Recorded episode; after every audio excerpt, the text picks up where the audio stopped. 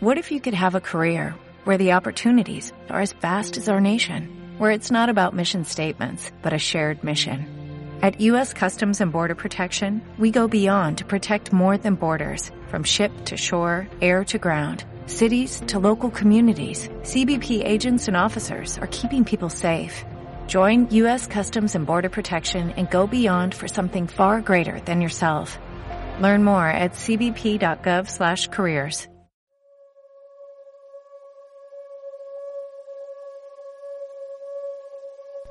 Los cadáveres de mi armario.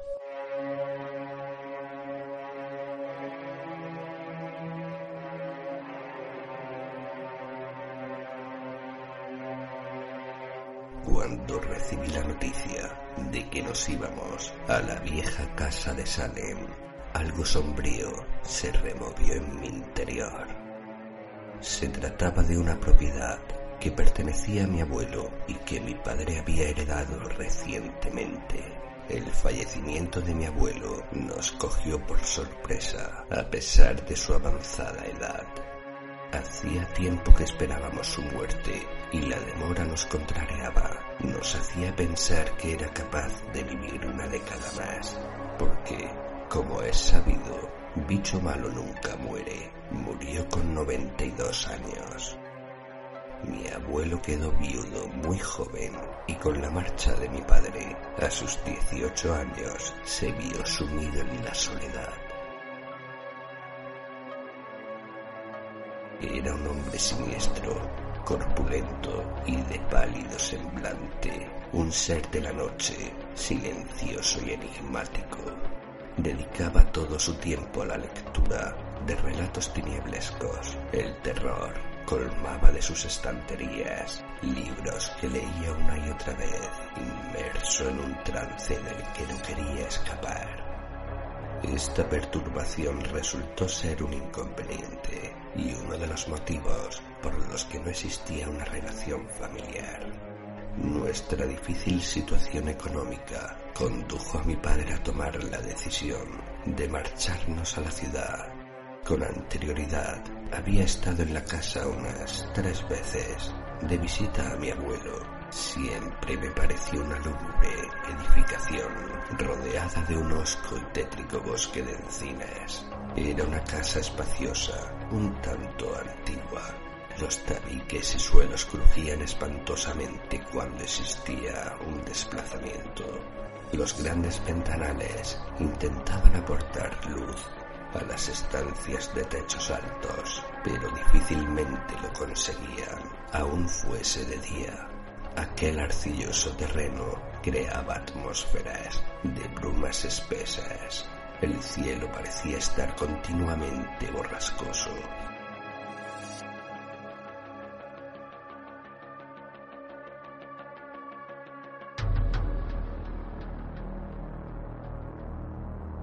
Aquellas visitas fueron breves pero intensas. Nunca pasamos más de un día y créanme, era más que suficiente como para desear mantenerme de por vida a una distancia prudencial de aquel terrorífico lugar. Y nunca pensé que llegaría este momento. Qué equivocado estaba. Durante el viaje hacia esta abominable casa, recobraba algunas de las extrañas situaciones vividas, aquellos fenómenos que experimenté y que agitaron mi propia cordura. En esa casa yo perdía cosas que nunca encontraba. Perdí mi colección de cromos de béisbol que siempre llevaba conmigo, también algunos cómics y un reloj al que tenía un aprecio especial. He dicho que yo perdía cosas, pero eso es incierto. En realidad, desaparecían por sí solas de una forma misteriosa. Incluso realicé pruebas y fui testigo de estos eventos casi instantáneos. Eran circunstancias que me aterrorizaban poderosamente. El entorno y el intenso frío que siempre hacía en la casa me petrificaban. Los sonidos a veces estruendosos y los funestos murmullos que el viento arrastraba colándose por las ventanas me fosilizaban. Cruel era mi dicha, pues tendría que volver a soportar aquellas impresiones de auténtico pavor cada día y mucho peor cada noche. No tardaron en sucederse los fenómenos extraños en la casa, aunque no eran como los anteriores que había presenciado. Estos se tornaron virulentos e insufribles, especialmente conmigo. A las pocas semanas de nuestra llegada, comencé a escuchar lentos y pesados pasos en mitad de la noche que procedían de la mohosa escalera me mantenía quieto y cari acontecido, esperando un nuevo movimiento que se producía con más lentitud y pesadez que el anterior. Resultaba espeluznante. Existía también un goteo continuo en casi toda la grifería de la casa. Cerrábamos bien fuertes los grifos y al cabo de escasos minutos el inquietante goteo regresaba con más viveza Incluso en ocasiones descubríamos las manivelas totalmente abiertas, corriendo por los caños gran cantidad de un agua rojiza. Constantemente escuchaba pavorosos y fuertes golpes en las paredes que se producían solo en mi habitación y que cuyo sonido parecía no llegar a otras estancias. No entendía por qué era el único objetivo de estos siniestros eventos. Estas sombrías experiencias comenzaron a volverme paranoico. Estaba en un estado de terror constante y en las noches se acrecentaba haciendo imposible poder dormir.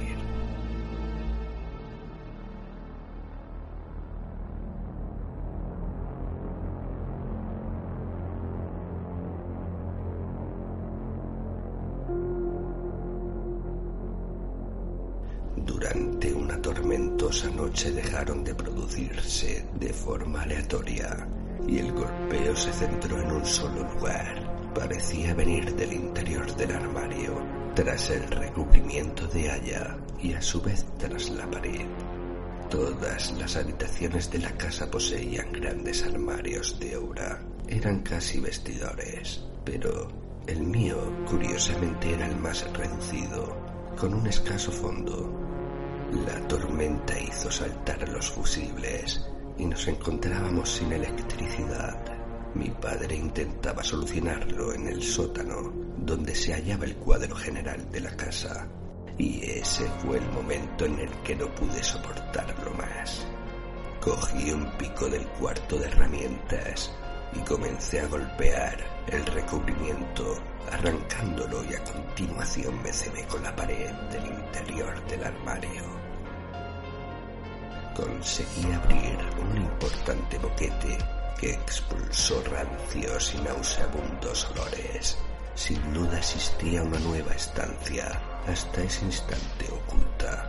Dirigí la linterna hacia el interior y lo que descubrí me dejó infartado. Tras esa pared había al menos tres cadáveres putrefactos. Tres personas habían sido emparedadas en mi cuarto tras mi armario. Aquella esotérica actividad de presencias no explicables y sucesos de desaparición de objetos, ruidos y golpes en la casa, de murmullos y balbuceos incomprensibles, únicamente pretendían llamar mi atención para que fuese yo quien descubriese la aterradora escena de tortura y muerte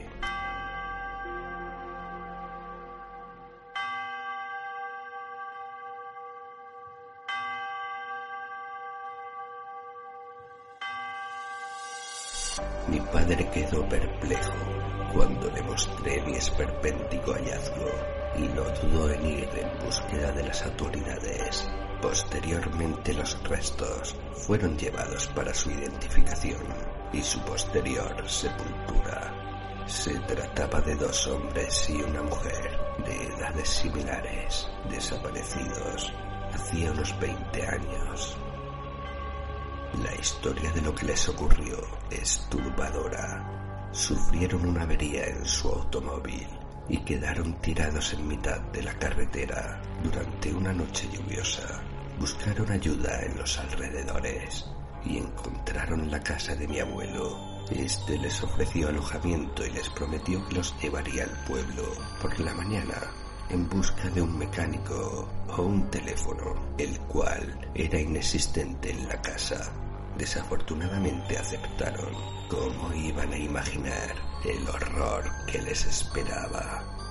Mi abuelo era un auténtico desequilibrado y un despiadado asesino, un hombre que había perdido la cabeza leyendo a Poe y Lovecraft y que quiso experimentar la angustia de sus relatos. Incorporó un fortísimo sedante en la cena que amablemente les sirvió y cuando cayeron derrotados por el sopor, condujo sus cuerpos al entonces gran armario de mi habitación. Los ató con firmeza y espero que recuperasen la conciencia.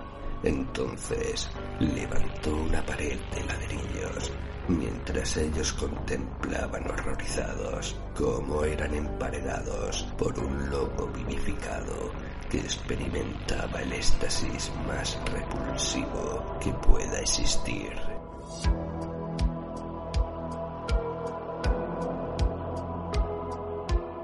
El doble fondo ocultaba horrores indecibles que pude revelar, recuperando así la razón al comprender que las aterradoras experiencias paranormales que soporté eran provocadas por los espíritus de los cadáveres de mi armario.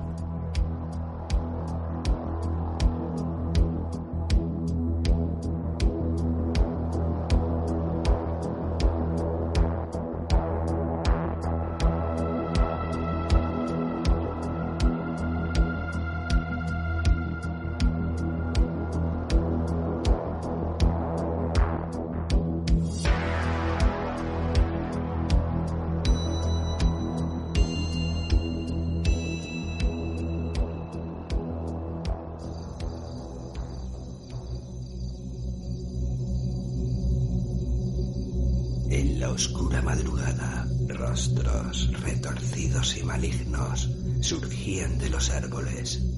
Un viejo farol arrojaba una luz lejana. Hasta los árboles apenas llegaba un resplandor, pero suficiente para colarse entre las ramas y sus hojas y crear las más horrendas formas.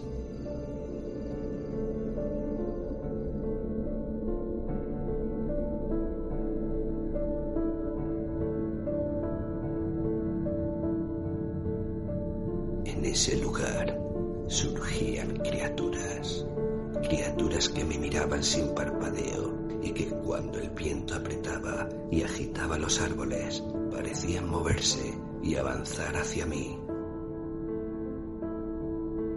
Desde mi puesto de vigilancia ansiaba la llegada del amanecer, autoconvenciéndome de la inexistencia de aquellos monstruos arbolados. Qué sombría es la sugestión, pero aguarda, ¿qué es ese ruido?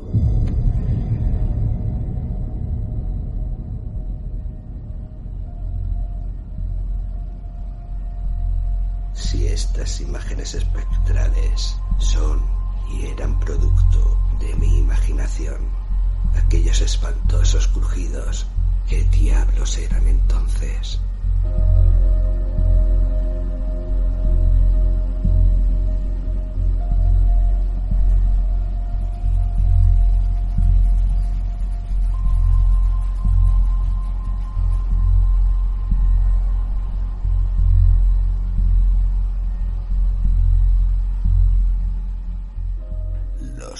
Paranormales en el Museo Reina Sofía.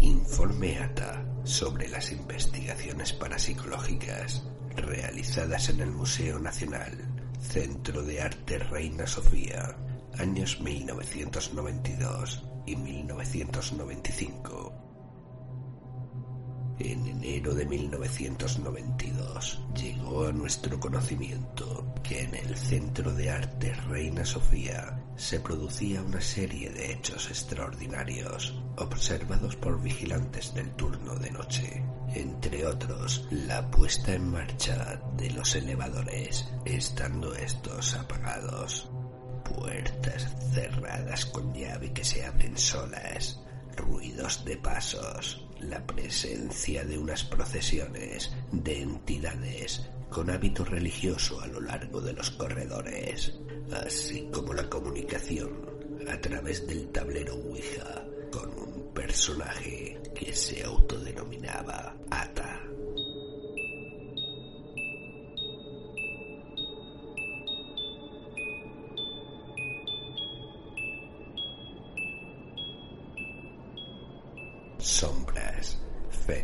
extraños y sonidos estridentes. Es una historia que viene de lejos, pero fue sobre todo a raíz de la reconversión del Centro Nacional en Museo Nacional en 1990, cuando empezaron a aparecer abundantes huesos bajo el patio y bajo la calle Santa Isabel. La gente recordaba que debajo existía una necrópolis. A raíz de lo anterior, se comenzaron a observar fenómenos extraños. Algunas personas eran testigos de ciertas visiones que nos disponemos a contar.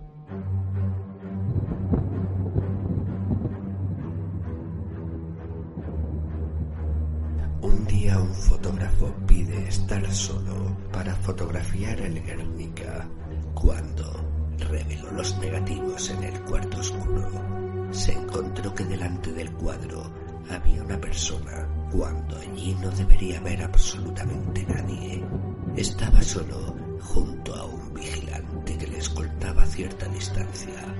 Disparó decenas de imágenes y al revelar halló la sorpresa. El ente vagante estaba delante del objetivo, dando la espalda al cuadro.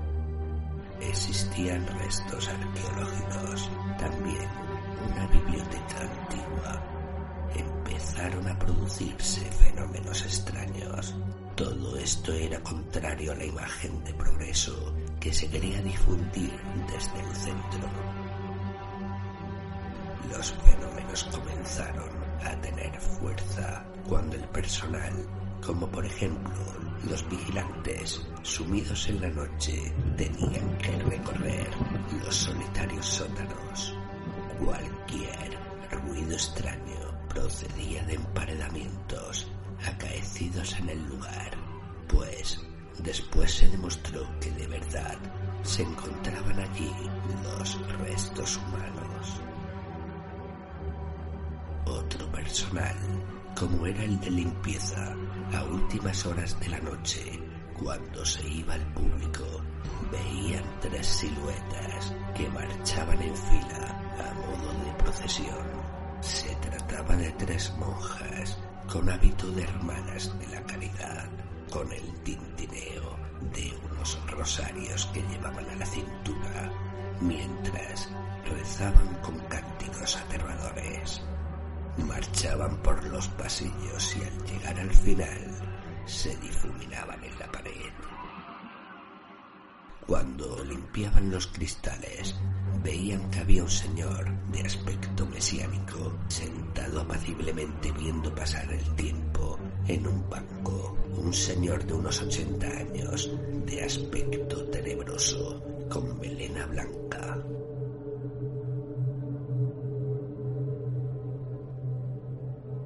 La verdadera investigación comienza en 1992, cuando a unos vigilantes se les ocurre la idea, en aquel pavoroso ambiente, de hacer una práctica de la tabla Ouija.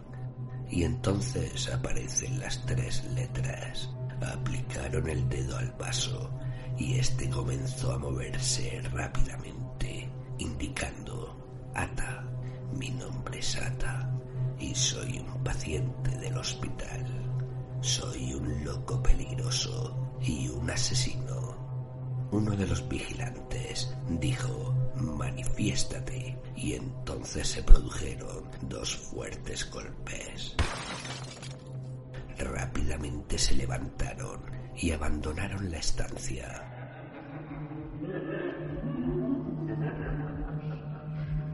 Cierto tiempo después, el equipo de investigación realizó una ouija imitando a los curiosos vigilantes.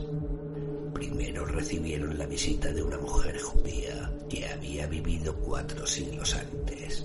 Después sobrevino la priora de la comunidad que había vivido en el año 1750. La tercera fue la vencida. Ata estaba presente.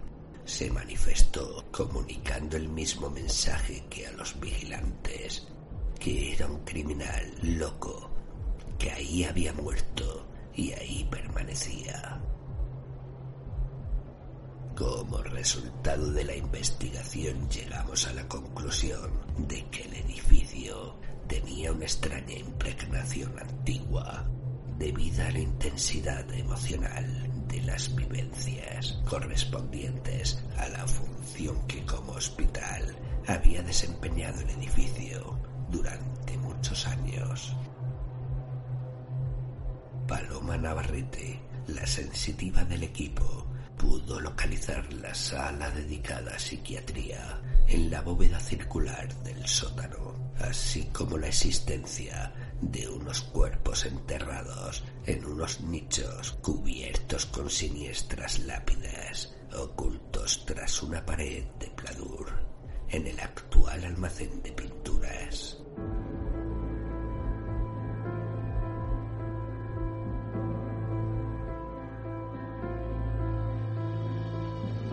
Los vigilantes picaron la pared y descubrieron que Paloma decía la verdad, una verdad de muerte. En esa pared me detuve y dije, tras esta pared hay muertos. El jefe de seguridad permanecía incrédulo, pero en ese lugar había muertos porque yo los estaba viendo.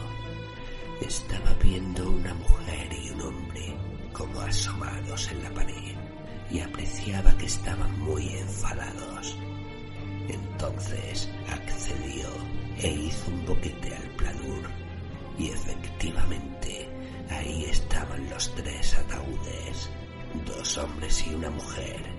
La mujer era una monja con hábito de caridad y el hombre era el prior o superior de los frailes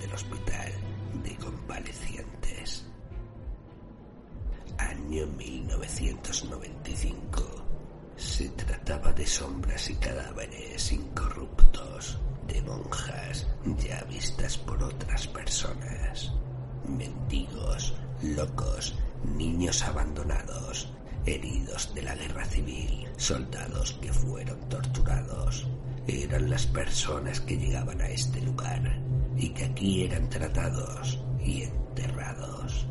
Existía entonces una necrópolis improvisada en los sótanos. Poco tiempo antes de estallar el escándalo del Museo Reina Sofía y de sus fantasmas, se había confirmado también estas presencias en el Palacio de Linares. Varios edificios oficiales en la misma calle que estaban en obras resultaban infestados de presencias no identificadas. Lo que ocurre en el Reina Sofía fue silenciado por las autoridades. El grupo EPTA, equipo liderado en aquel entonces por el sacerdote jesuita José María Pilón y sus seis compañeros de investigación, entre ellos físicos, arquitectos y geólogos, fueron las personas de alta cualificación que firmaron el informe. No fue un grupo de parapsicólogos que se colaron sin más. Se trataba de un informe oficial y lo más curioso de todo fue que se les pidió que no dijeran nada. Guardaron el secreto durante muchos años cuando de pronto, para su sorpresa, lo vieron publicado en las páginas del entonces Diario 16. Existió una confabulación de secretos. En el informe existe una conclusión curiosa. En la parte de atrás del edificio, justo donde se encontraron después las tres tumbas, había como un pasillo de unos tres metros de ancho. En este corredor preexistía cierto campo inusualmente intenso o alterado. ¿Quién es Ata, epicentro de este aterrador? Dejen un comentario si tienen la oportunidad de cruzarse con el asesino extinguido, Ata. Dale más potencia a tu primavera con The Home Depot. Obtén una potencia similar a la de la gasolina para podar, recortar y soplar con el sistema OnePlus de 18 voltios de Ryobi desde solo 89 dólares. Potencia para podar un tercio de un acre con una carga. Potencia para recortar el césped que dura hasta dos horas. Y fuerza de soplado de 110 millas por hora. Todo con una batería intercambiable. Llévate el sistema inalámbrico OnePlus de 18 voltios de Ryobi. Solo en The Home Depot. Haces más. Logras más.